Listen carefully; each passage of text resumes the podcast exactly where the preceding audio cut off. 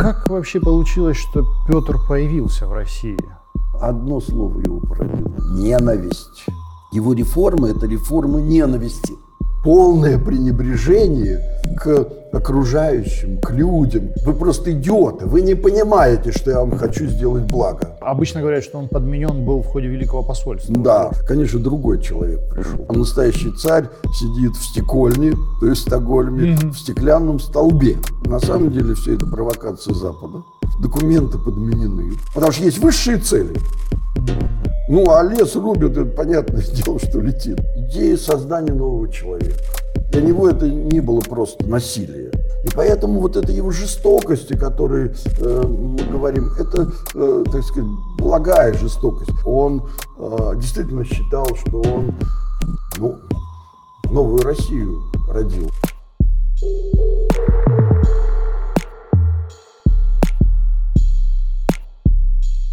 Здравствуйте! Это научно-познавательный сериал «История только начинается». Здесь мы говорим с учеными, которые открывают прошлое, изучая то, что от него осталось. И сегодня с нами Евгений Анисимов, доктор исторических наук, профессор факультета истории Европейского университета в Санкт-Петербурге. Здравствуйте, Евгений Викторович. Здравствуйте. Евгений Викторович, первый вопрос традиционный для нашего подкаста. Как так получилось, что вы увлеклись историей и начали заниматься историей XVIII века? Ну, это как бы само собой получилось, потому что я родился в маленьком подмосковном городке, известном в русской истории как Александровская Слобода. И с детства вместе с друзьями мы искали подземные ходы, а вообще нет ни одного города старого, где бы не были легенды о подземных ходах. Ну да. Вот. И, и как-то вот э, в каких-то раскопках вдруг выкопал обломок сабли – и это меня как током ударило, что буду историком. Евгений Викторович, ну Александровская слобода – это же история Ивана Грозного, это да, 16 век. Да, но меня все время тянул Ленинград. Я мечтал а. побывать в этом городе. И надо сказать, что закончив школу, на следующий день я уже приехал сюда.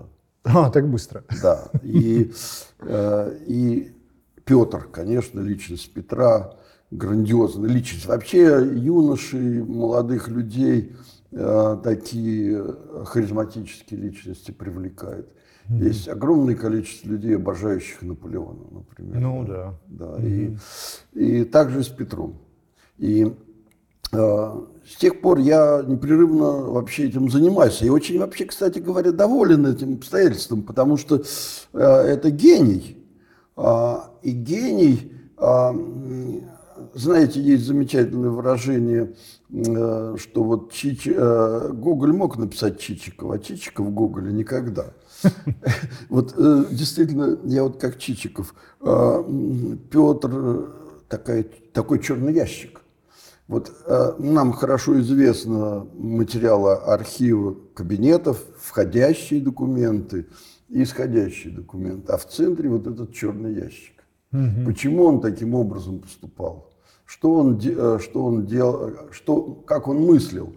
Есть такой замечательный эпизод, э, известный, что после Полтавского сражения Петр устроил э, значит, праздник, застолье со шведскими генералами. Угу и поднимал тост за наших учителей, и все это такое, это всем известно. Но там есть э, такой эпизод, что он подсел к, э, значит, э, к одному из генералов и стал спрашивать, почему Карл двинулся в этом направлении, почему у него артиллерия была с этой стороны, почему...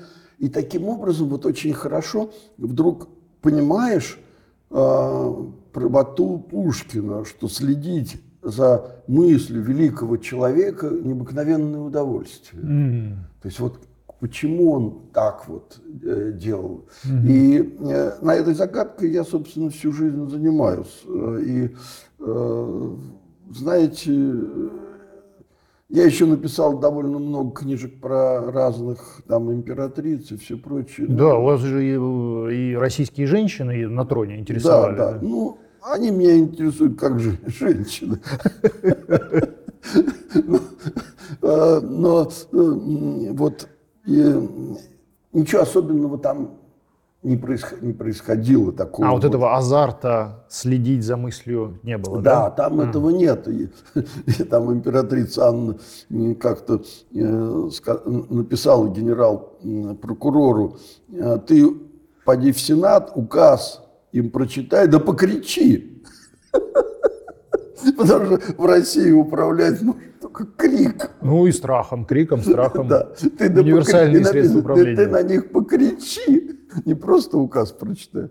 Вот. А с Петром, конечно, все это сложнее. И э, его фигура, она, как э, историк Погодин очень хорошо сказал, что чем мы дальше уходим в будущее, фигуры его не уменьшаются.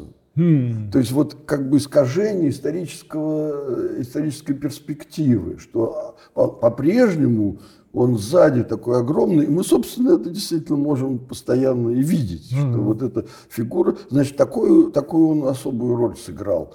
И у нас проходят Петровские конгрессы, уже там 15-16, и обычно э, это в Петропавловской крепости, и участники конгресса идут возлагать э, цветы на могилу Петра. И однажды мы проходили, экскурсанты другие становились, и было слышно, это его дети, это его потомки. В некотором смысле мы все, как Розенбаум пел, мы все от рождения дети Петровы. Да?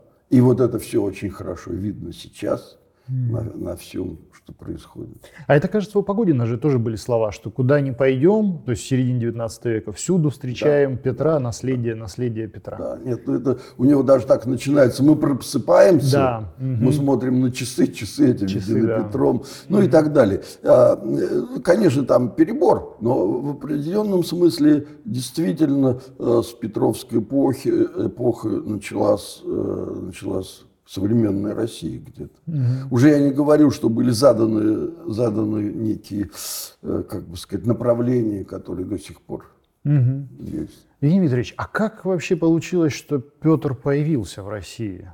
Ну, то есть, э, какие обстоятельства вот э, создали Петра? И, или он вот совершенно был каким-то неожиданным, непрогнозируемым явлением? Что-то вроде такого человека из будущего, заброшенного заброшенным в прошлое? И, или все-таки были какие-то обстоятельства, которые ну, подготовили появление такого реформатора в российской истории? А, и да, и нет. А, действительно, он иногда кажется человеком, заброшенным из будущего в прошлое, когда он говорит, слушайте, читайте инструкции, там все написано. Угу. То есть он э, был фанатиком э, письменных инструкций, регламентов, потому что считал, что вот не надо ничего выдумывать, знаете, как это э, русский человек, вот он покупает какую-то, э, какой-то электроприбор, он сначала его в сеть включает, а потом ну, а, читает. А, да, потом не работает и пытается разобраться, почему не работает. Да, да. Это, вот. А Петр как бы вот все время э, вот такой немец был, он стремился навести какой-то порядок. Это с одной стороны. Если же говорить о его происхождении, вот в том э, широком философском смысле, который вы задаете, то я сказал, а одно слово его породило – ненависть. Ненависть к старому. Да, ненависть. А. а его, его, ю, его детство и юность прошли в ужасной обстановке борьбы кланов двух, угу. Нарышкиных и Милославских. И в этой борьбе а, постоянно висела опасность физического и политического существования. И он возненавидел все прошлое, Москву, все. Вот это его реформа – это реформа ненависти, mm-hmm. отрицание прошлого. Ведь в сущности получилось, что он э, отбросил все прошлое. Mm-hmm. Где, где это вообще возможно? Такое, чтобы происходило настолько радикально. Как mm-hmm. будто э, недаром в народе э, постоянно было суждение, что это немец, что его подменили. Кстати говоря, эта дурацкая идея, она всплыла сейчас в сети. То есть это огромное количество э, идиотов, заняты выявлением вот того, что Петр был подменен. Это обычно говорят, что он подменен был в ходе Великого посольства. Да, что, подменили. ну да, это вообще идея старобрядцев, угу. что Петр, э, на самом настоящий царь, сидит в стекольне, то есть в Стокгольме, угу. в стеклянном столбе. И, и Заточен. Сейчас, да, и сейчас в сети, так, если откроете там 27, 27 доказательств того, что Петр подменили. Но я обычно всегда говорю, я вот просто вижу, когда читаю э, где-то лекции, я вижу вот горящие глаза людей, которые вот сейчас подойдут, обязательно спросят. И я, я заранее говорю, значит, э, подчерковая экспертиза, а ага. эта вещь, как известно, четкая. Максимально объективная. Да. да. Угу. Показывает, что до поездки и после поездки. Почерк не менялся. Почерк не менялся. Ну, это сильный аргумент. Это да. сильный аргумент. И, и понятный, главное, да. абсолютно. Ну, э, люди, которые этим занимаются, они же как говорят, что на самом деле все это провокация Запада, угу. что документы подменены. А. И что на самом деле все это, конечно, другой человек пришел, потому что вот ну и так далее. Одним словом, одним словом, эта э, личность э, появилась в результате очень такой сильной политической турбулентности, происходившей mm-hmm. в России. Более того, э, э, его приход к власти э, был сопряжен с этим противостоянием, mm-hmm. поэтому были разбалансированы прежние системы, которые э, были сдержек противовесов э, самодержавной власти. При нем власть приобрела э, диктатуру, э, характер диктатуры. Угу. потому что всякое возражение ему означало, что э, это ты сторонник Ивана Михайловича. Иван Михайлович это такой Милославский главный инициатор всего переворота, который привел к тому, что Петр был отстранен от власти на некоторое время. Угу. Одним словом, одним словом, это результат такой, я бы сказал, травмы. Угу сильной травмы. И отсюда, отсюда можно делать вывод, свято место пусто не бывает. Э, западные модели, э, европейские модели э, мироощущения, они внедрились в Петра как альтернатива вот этому русскому, русскому характеру mm-hmm. жизни. Вот. Но вместе с тем, опять же, как э, справедливо э, Городницкий пел, что здесь русская трагедия идет на фоне европейских декораций. Угу. Вот, что по своей природе власть осталась такой же, как и прежде, даже хуже, то есть для простого человека, ну и так далее. Одним словом, появление Петра э, результат вообще уникального стечения обстоятельств. Ну, наверное, так можно сказать про Наполеона и про массу других угу. выдающихся вообще людей. Ну, то есть в основе его мотивации как реформатора э, был такой страх прошлого и желание преодолеть вот этого прошлого. Да. Да, преодоление прошлого. Да. Евгений Викторович, а тогда почему все-таки он выбрал за образец э, западноевропейские модели устройства? Почему, например, не, не Османскую империю он выбрал за образец, поселился бы в каком-нибудь таком закрытом охраняемом дворце, да, почему все-таки вот именно Западная Европа стала таким эталоном, в соответствии с которым Петр выстраивал жизнь внутри России? Ну, как немецкая слобода. Mm. То есть, понимаете, э, Кремль по своей природе и образу жизни это запретный город, как Китай. Угу. И а Петр впервые был как бы выброшен из него в силу политических обстоятельств. Э, и хотя он там зимой жил, но летом он уезжал, грубо говоря, на дачу, да, в Преображенской. А там рядом была немецкая слобода. И, э, и кроме того, у него были э, такие интересы, которых не было у традиционных русских э, царей. То есть он очень интересовался значит, военным делом, мореплаванием. То есть все, все, что у детей, у юношей со временем проходит и, так сказать, пошлая жизнь заполняет все, у него этого не произошло. Он из этих мечт – изменил Россию и сделал ее другой, потому что он э, делал ее потому, как ему нравилось, как самодержец. Да? Ну, счастливый человек сохранил свои детские мечты. Да, да, То есть... да. А, между прочим, вот Елизавета Петровна, его дочь, она тоже в другом плане осуществила свои мечты. Вот Салтыков-Щедрин своей жене писал, что вот моя жена мечтала бы значит, в одной комнате, чтобы был шоколад, другой мармелад, и по дороге переодеваться. Вот Елизавета Петровна ре ре реализовала вот эту совершенно замечательную мечту. По дороге переодеваться, очень хорошо. Да. И, и, а, а Петр вот действительно осуществил вот это, понимаете, кажется странным вот для мальчика, воспитанного на среднерусской возвышенности с ее тихими реками, теплыми озерами, вот это стремление к морю, вот это стремление... Бескрайнему, да, морскому пространству, да, простору. И это, э, это, это вот такой вот романтизм. А, в одном из э, писем э, Петр пишет, что вот там один мальчик попросился в Англию учиться морскому делу.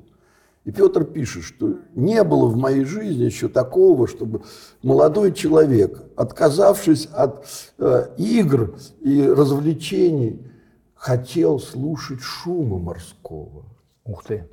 Понимаете? Шума морского. То есть вот это так. Да?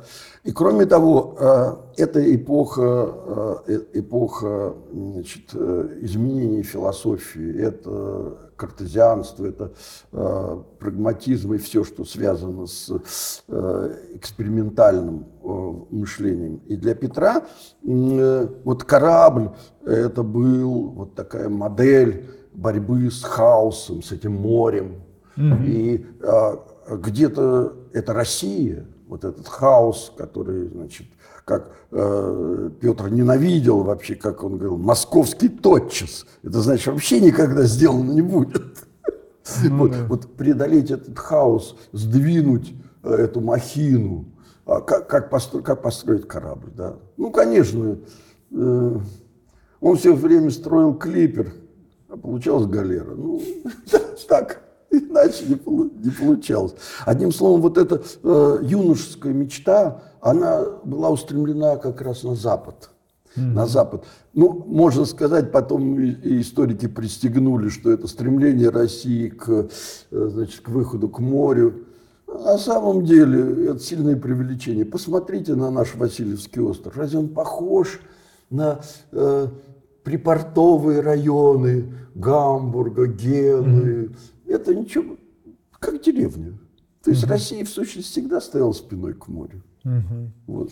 Нева – это другое дело, тут внутренняя река. Одним словом, вот это стремление к морю э, у него стало такой идеей фикс. И, э, знаете, один э, этот самый да, прусский посланник в 1702 году Новый год праздновали. На следующий год, 1703, был завоеван Ниншанс и mm-hmm. к морю. Он записал, что Петр, Петр ему сказал, на будущей весной мы двинемся к Балтийскому морю. Иначе не стоит жить. Вот эта решимость. Иначе не стоит жить. Угу. Вот. И и так получилось, что эта идея, она вся, э, то есть это, она главная, не Полтавское сражение, ничего, а вот выход к морю стал э, коконом, из которого все остальное стало развиваться. И, э, и э, осмысляло все его существование. Да? Э, он вот здесь высадился впервые в мае 1703 года и полюбил это место. И вот сделал это, сделал это своей столи, столицей, основанной на территории чужого государства. Ну, на тот момент. Да, да на тот момент прошло 8 лет. Угу. Вот.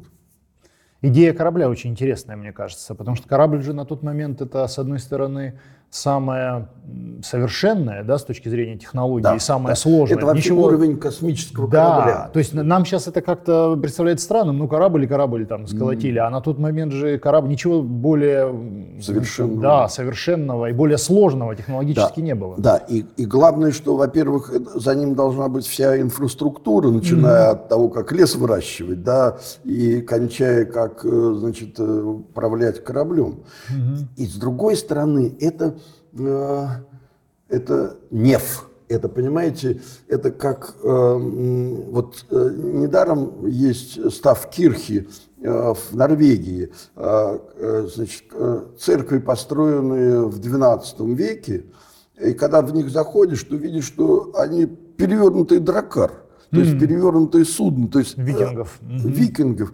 А почему это вокруг хаос, а это вот церковь и корабль, это вот э, место э, существования. И для Петра э, символ действительно был его жизни это корабль. Mm-hmm. Более того, он, он сам их строил, э, корабли, и испытывал их. И э, известно, что вот он стоял на корме корабля, который построил, его спускали на воду. И была идея такая, что если я плохой кораблестроитель, то корабль перевернется, так мне и надо. Mm. В XIX веке также инженеры-мостостроители стояли под мостом, как им построенными, когда испытывали, да. значит, запускали эшелоны с тяжелыми грузами. Если mm. он рухнет, значит ты, ну вот, да. да, значит ты плохой э, значит, этот инженер. И здесь же то же самое. И вот эта идея, э, она осмысляла, э, она как бы была идеологической. И, и вместе с тем по-настоящему, я бы сказал, ну, символической, потому что э, есть записи снов Петра. Записи и, снов? Да, он записывал сны, и в них все время корабли. Ему все время снились корабли. Все время снились корабли. Ну, это, это можно сказать, ребенку понятно, да, э, ну, юноше. Да. Ну, чтобы взрослому мужику под 50 лет снились корабли, еще даже э, какого цвета паруса, и все это, это поразительно. Настолько он это любил. Э, и настолько это вообще входило в полное противоречие с э, сухопутной жизнью России, которая не знала кораблей по-настоящему. Евгений Викторович, а как ему все-таки удалось преодолеть ну, вот эту естественную инерцию окружения? Ну, потому что иногда человек же, мы знаем и массу тому примеров, иногда и хочет быть преобразователем, реформатором, что-то э, улучшить, да, сделать лучше. Но все это тонет в каком-то болоте вот такого окружения, которое совершенно не готово к каким-то преобразованиям, реформам. Как, э, как Петру удалось э, не быть задушенным вот этими обстоятельствами? Ну, он же был, по сути дела, ну, такой одиночкой, да, он начал да, все да, да. один, а потом как ему удалось вырваться за пределы вот этой вот трясины? Ну, вообще это вопрос сложный. Много лет назад, в советское время, я с одним крупным чиновником разговаривал, он мне вот, э, говорил, что вот, вот э, хотели экономить горючее, э, понизить э, температуру в батареях. Но медики возражают, не будут промываться посуда в столовых. Да, значит, и все, да. Петру было на это наплевать. Вот это полное пренебрежение к, к окружающим, к людям, к его потребностям. Вот главная идея, которую он пропирает. В этом смысле ну, Ленин абсолютно такой же. А, вот любой это, ценой. Любой ценой. Вы просто идиоты, вы не понимаете, что я вам хочу сделать благо. Угу.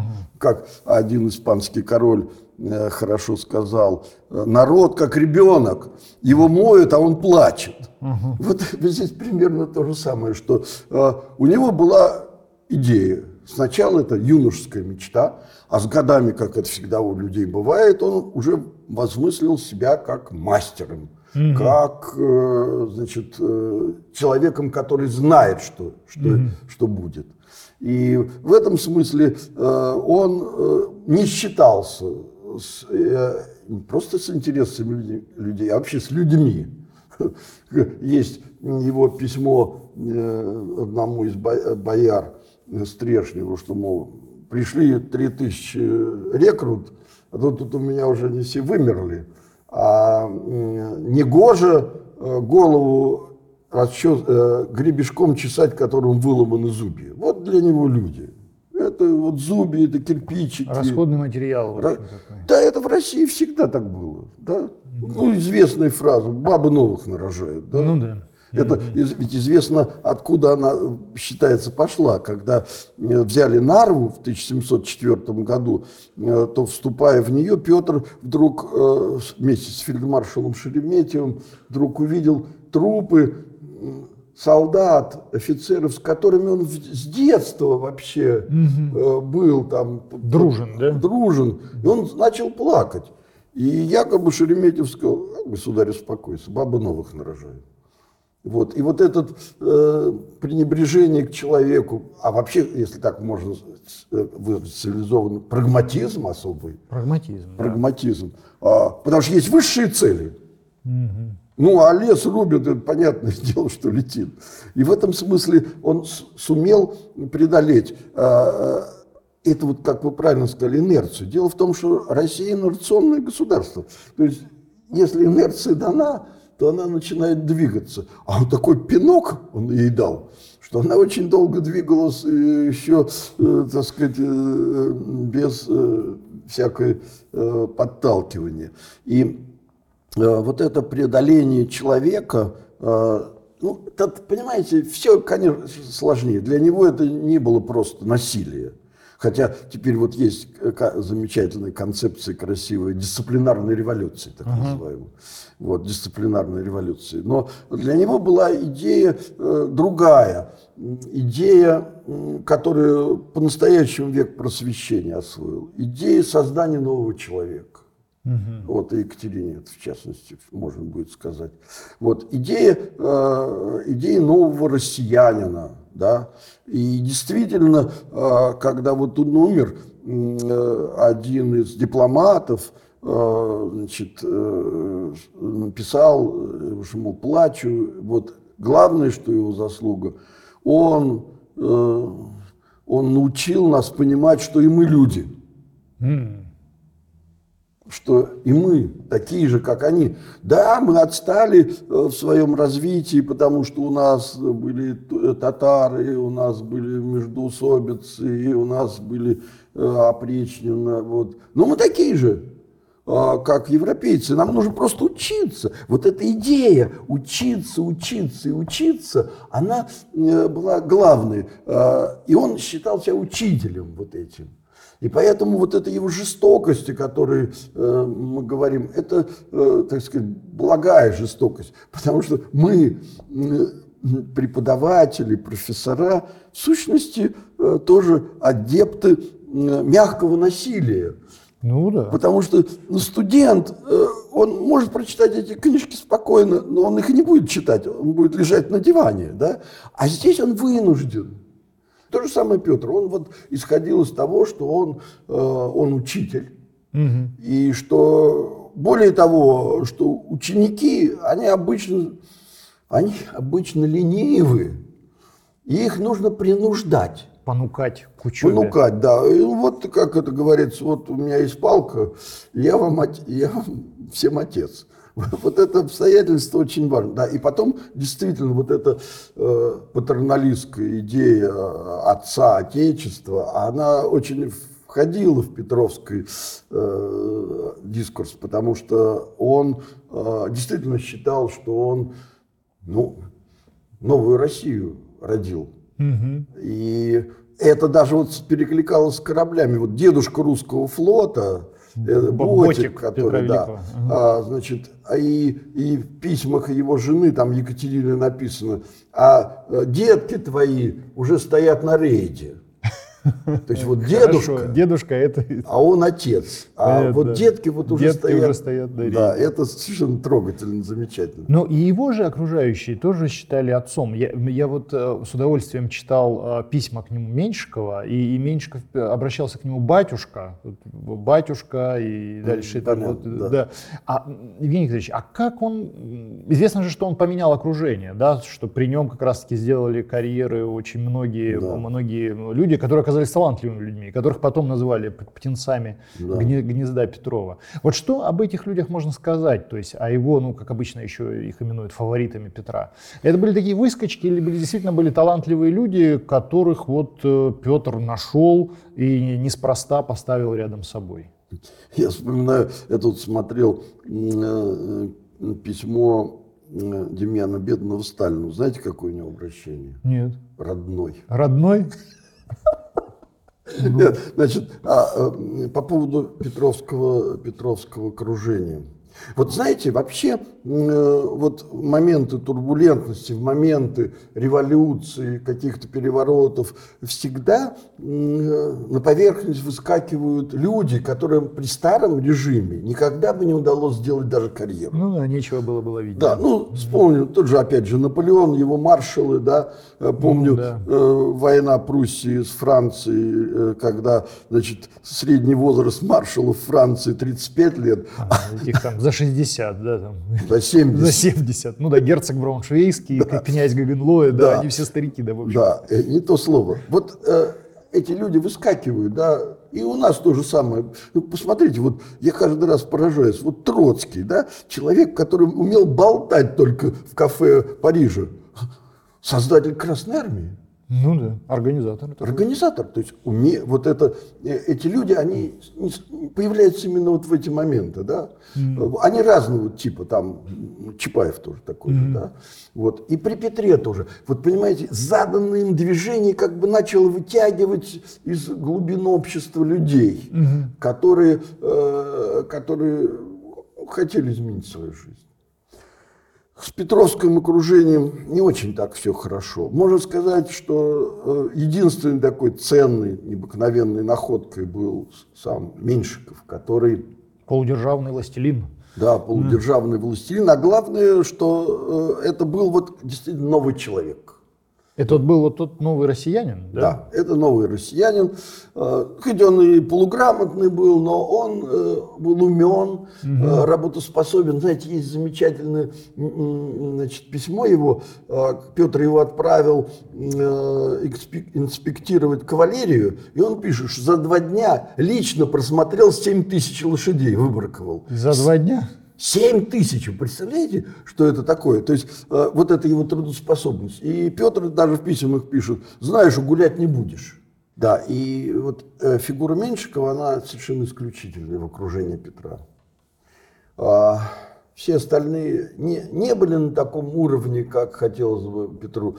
Ну, там, там генерал-адмирал Апраксин, он умер от водянки в некотором смысле. В некотором смысле очень естественно, потому что он к морю очень имел слабые отношения. И а, были хорошие генералы. Ну, в, в России всегда были, как в других странах, хорошие генералы. Вот. Но самое главное другое, что вот начали вырастать, вырастать новые поколения. Вот новое поколение людей, уже дышавших одним воздухом Западной Европы. И когда э, столица уехала в Москву в 1728 году, казалось, что Петербург должен погибнуть. Но здесь уже жили петербуржцы, люди, для которых вот это бледное небо уже было родным. И они, э, и они уже были больше европейцы, чем русские, э, чем те традиционные русские, которые там э, в Москве говорили, что да, вот я сбрил бороду, но когда я буду умирать, мне бороду положи в гроб. Но уже дети забывали, где эта борода лежит и вообще все. Вот. А, а в Петербурге создавался необыкновенный город. Вот можно было сесть на берегу Темзы корабль, и через две недели высадиться на английской набережной, войти в английский паб, такой же, как на берегу Темсы. И вот этот космополитизм этого города, он был как бы заложен Петром изначально. Вот. И э, в этом оказалось, э, при всей, как бы сказать, э, сомнительности этого начинания, в этом оказалась суть всего Петровского периода. Вот эта связь с Европой стала просто неразрывной. Если бы вы видели, как люди э, читают газеты западноевропейские, их переводят, и, значит, эти переводы распространяются. Новости, сплетни, жизнь звезд, как бы, это стало... Светская хроника. Да, да. А потом, так сказать, французский язык стал общим для, для Европы и России и тому подобное. То есть Петр, оказывается, э, как бы не то что предусмотрел, но вот силой своего движения он э, сдвинул Россию, и она вошла в Икумену, то есть в цивилизованный круг. У него есть даже такая концепция, что все э, науки, они развивались на, в Греции, в Средиземноморье, а теперь пришло время, когда они переходят, э, перебираются на север, и мы должны это дело развивать. Кроме того, у него появилась такая замечательная идея, это, э, значит, э, патриотизма. Патриотизма а, именно состоящего в том, чтобы, что мы не хуже других народов. Нам нужно просто учиться, нам нужно а, овладевать новыми знаниями, вводить, вводить что-то новое. Не то, что как в XIX веке мы уже лучше, потому что мы вот русские угу. идеи национализма. А здесь вот эта идея патриотического э, такого э, евро, европейского представления о России, что она является частью Европы. И в этом смысле, э, понимаете как, он поразительная фигура, он угодил многим, то есть он угодил западникам, что он открыл двери России э, на Запад, да, он угодил технократам, потому что завоз знаний, э, навыков максин был колоссальный.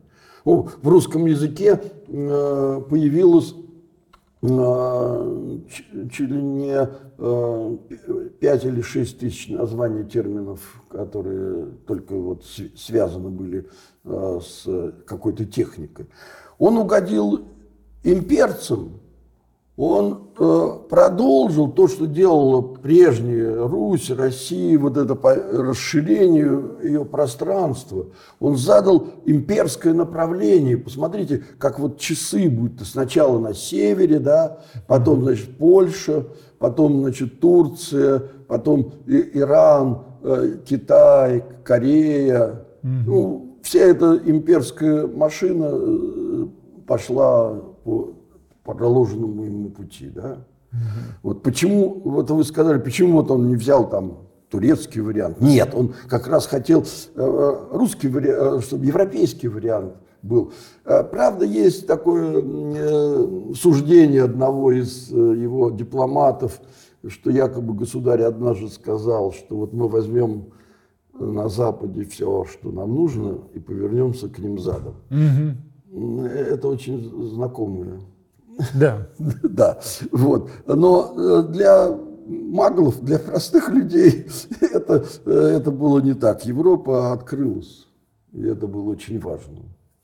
Евгений Викторович, а если говорить именно о личности Петра, может быть, даже о его такой личной жизни следить за биографией его мысли, как вы считаете, он вообще был как бы счастливым человеком или нет? Потому что вот эти все преобразования, с одной стороны, его государственная деятельность, естественно, эффективная. Да, мы видим и победу в Северной войне, и административные преобразования, и многие другие. Но, с другой стороны, трагедия отношений с сыном, да, и ну, да, дело царевича да, Алексея. Да. А, а еще ведь а на, ис, на исходе уже его жизни, там, кажется, в ноябре 24 года, он же получил вот это известное подметное письмо, в котором указывалось, что все его ближайшие, в общем-то, соратники замешаны в страшном коррупционном скандале, включая его знаменитого секретаря Алексея Васильевича Макарова. Вот как, он, как вы считаете, если следить вот, да, за биографией его мысли, или вообще личная жизнь и ее перипетии для него ничего не значили. И он как, точно так же, как к людям относился к расходному материалу, так и к себе, как к человеку, а не как к важному механизму а государственной машины, вот тоже относился как к расходному материалу. Нет. А, вообще его постигла судьба многих правителей.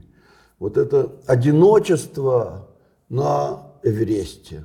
Вот mm-hmm. это, понимаете, с одной стороны, это а, я достиг этого, угу. а с другой стороны, все ему изменяли.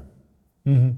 Особенно болезненно были измены, ну, например, Август II, э, польский король, который вообще Петр, приехав после знакомства с ним, своим боярам сказал, да вообще вы никто в сравнении с моим другом. Ну, Август сильный вот этот. Да, вот такой, да. да. Они же были похожи чем-то. Они да. похожи. Да. Один, значит, э, ломал тарелки, скручивал, другой их раскручивал. Ну да, да. Вот. А потом оказалось, что Август его продал. Предал, да. Предал. А, а Иван Степанович Мазепа, Мазепа. которого он так любил, потому что это был старец, это мудрый был человек, э, выдающийся вообще.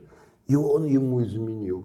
А, э, сын за- бежал за границу. Это вообще такой позор был. Э, И, значит, э, когда царевич Алексей бежал за границу, то Петр написал грамоту немыслимую, где он, значит, угрожал, угрожал австрийскому императору, императору Священной Римской империи, вооруженной рукой достать сына. Вот. И жена, ну, э, известно, что значит, жена ему изменила. А, И вот это ощущение измены а, его все время сопровождало. И вот, эм, чтобы представить его вот внутреннюю психологию, э, его психологию, вот пойти вечером в Петропавловскую крепость и посмотреть на Шемякинского Петра в темноте. Вот, который вот так вот, да, сидит. Да, там. вот эта вот поза одиночества. Потому что ну, все ждали, когда он умрет или, по крайней мере, уедет. Потому что э, даже уже в, э, в 17 веке есть такое выражение «государь нас утомил». Потому что, ну как, не дается тебе спокойно э, лежать, лежать в своем имении подмосковном. Э, знаете, когда э, столица переехала в Москву э, из Петербурга, то историк Соловьев очень хорошо написал. Конечно, они все переехали, потому что Москва место нагретое. А тут на этих ветрах Тут попробуй чего нагрей, да. да что тут, да. Вот. И поэтому его не понимали. Его не понимали. Ну и воровали, конечно. Ну, к воровству он, понимаете, не то, что он привык. А, Действительно, в 1724 году поступила значит, анонимка, э, где, где было написано о том, что вот он создал высший суд, чтобы э, коррупционеров значит, щучить. А оказывается, этот высший суд Да. сам за- завяз во всем. И на страницах такие э, кресты ставил, значит, раз- э, почти раздирая бумагу. Это э, вот такой удел, удел э, реформатора, который, э, который какую-то высшую идею ставит, а она никому не нужна. Или они не понимают. Почему вот мы начали разговор с того, что человек из будущего, да? Вот он как бы, как бы тащил Россию в европейскую кумену, потому что считал, что это нормально. Но есть там всегда, всегда эти тонкости. Он м, очень любил Голландию, э, Англию, считал их замечательным. Даже есть такое выражение, э, якобы он сказал, что как бы я хотел свой престол променять на должность английского адмирала. Вот. Но при этом он исходил из того, что а, он понял, что в основе европейской э, прогресса этих выдающихся стран, а тогда Голландия и Англия были такими передовыми да, странами, что лежит э, демократия, парламентаризм, а, свободы. А, например, как это было известно, что с Англией, в Англии ничем, кроме денег, не справишься, нужно подкупать прессу. Вот, вот. А и он как бы сказал, что нет, ребята, вот для России это не подходит. В одном из анекдотов там скажут, что в России ангельские порядки как стенки горох. Нужно знать народ, которым управляешь. И идея, вы, приехав из Западной Европы, он как бы сказал, источником прогресса России буду я. Моя просвещенная воля. И с этого момента он начал все свои преобразования, глядя на то, что делается на Западе, и отрезая от этих институтов все, что связано с парламентаризмом, самоуправлением, свободами. Ну и в итоге эти, эти все институции пересажены на русское поле, зацвели пышным бюрократическим цветом, потому что они не контролировались ни обществом, ни выбранными представителями сословий. И этот, эти коллегии, все, все эти, все эти бюрократии, оказалось, что в России главным управляет не царь, не царица, а бюрократ. И уже в Петровское время появилась такая интересная мысль, что вот раньше до, до, до, до, Петра было так просто. Берешь три рубли и гуся, Идешь приходишь при- э, по дьячему и говоришь, Иван Михайлович, сделай мне, пожалуйста, выписку на выпуск какой-то. Он тебе сделает. А теперь нужно бумагу написать, ее отправить, она там начнет двигаться согласно законам камерализма и исчезнет. Да. И чиновников при этом было гораздо больше, чем в Три России раза. 17 Три века. раза, да. И, э, ну, это неизбежное следствие бюрократии, хотя мы понимаем, что бюрократические институты, они совершенно необходимы для упрощения жизни, а в России они оказались для усложнения. По крайней мере, так было. Петр, конечно, стремился э, это все изменить. Э, То есть он хотел вести, э, вести институции, которые бы работали. Ну, например, коллегиальная система. То есть вместо одного судьи, который все решает, значит, коллегия. За столом они должны сидеть так, чтобы один другого за ногу не доставал, чтобы, чтобы э, когда они Не было сговора, да? да, чтобы они голосовали, э, и никто не видел, какой он шар пускает, белый или черный, потому что там нужен в тряпке какой-то. Но я проанализировал э, материалы огромного количества коллегий. Никаких обсуждений на коллегии не было, потому что все решалось за пределами. Ибо никакие демократические институты в системе самодержавной власти не могут работать. Вот. И, и вот это вот это проклятие, бюрократия, оно как бы э, вы- джин выпущенный Петром, а, значит, он э, очень хорошо поселился на русском поле. Евгений Викторович, последний вопрос а, про Петра. Есть э, его сторонники Петра, фанаты Петра, Да. и есть его противники, Да. Петра. Они совершенно по-разному оценивают наследие Петра. А если бы мы провели такой мысленный эксперимент, если бы Петра и его преобразование оценивал бы сам Петр, вот он как бы это оценил? Дедушки, много я старался для вас сделать, ничего у вас не получилось. У вас не получилось, да? То есть у него, у него получалось, а им... Да, ну понимаете, какое дело? Э, Я вот этот пример часто привожу.